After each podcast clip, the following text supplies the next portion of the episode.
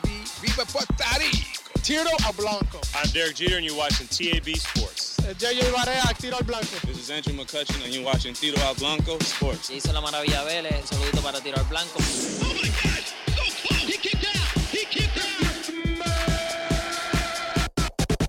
Somos Dab Deportes, la revolución. Question is Nicole Jarena from Puerto Rico. Question is going to be Nicole Jarena from Puerto Rico. Hi, coach. I hope you're doing well. Thank you. How Next up is important? Nicole Jarena from Puerto Rico. Hi, Devin.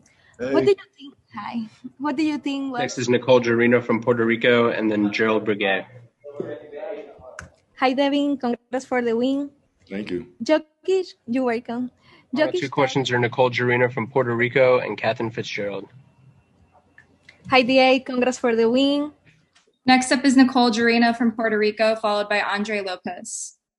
Hi. Congrats for the win. Next up is going to be Nicole Jarena from Puerto Rico.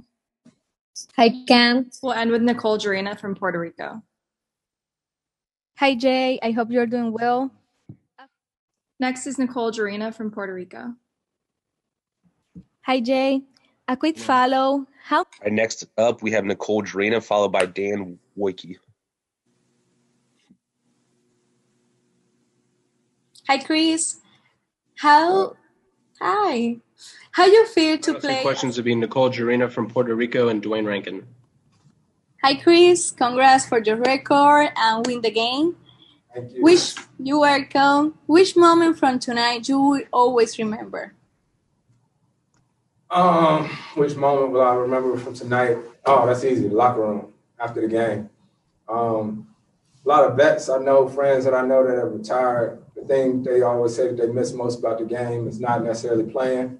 It's the interaction in the locker room, on the buses, the trips, playing cards.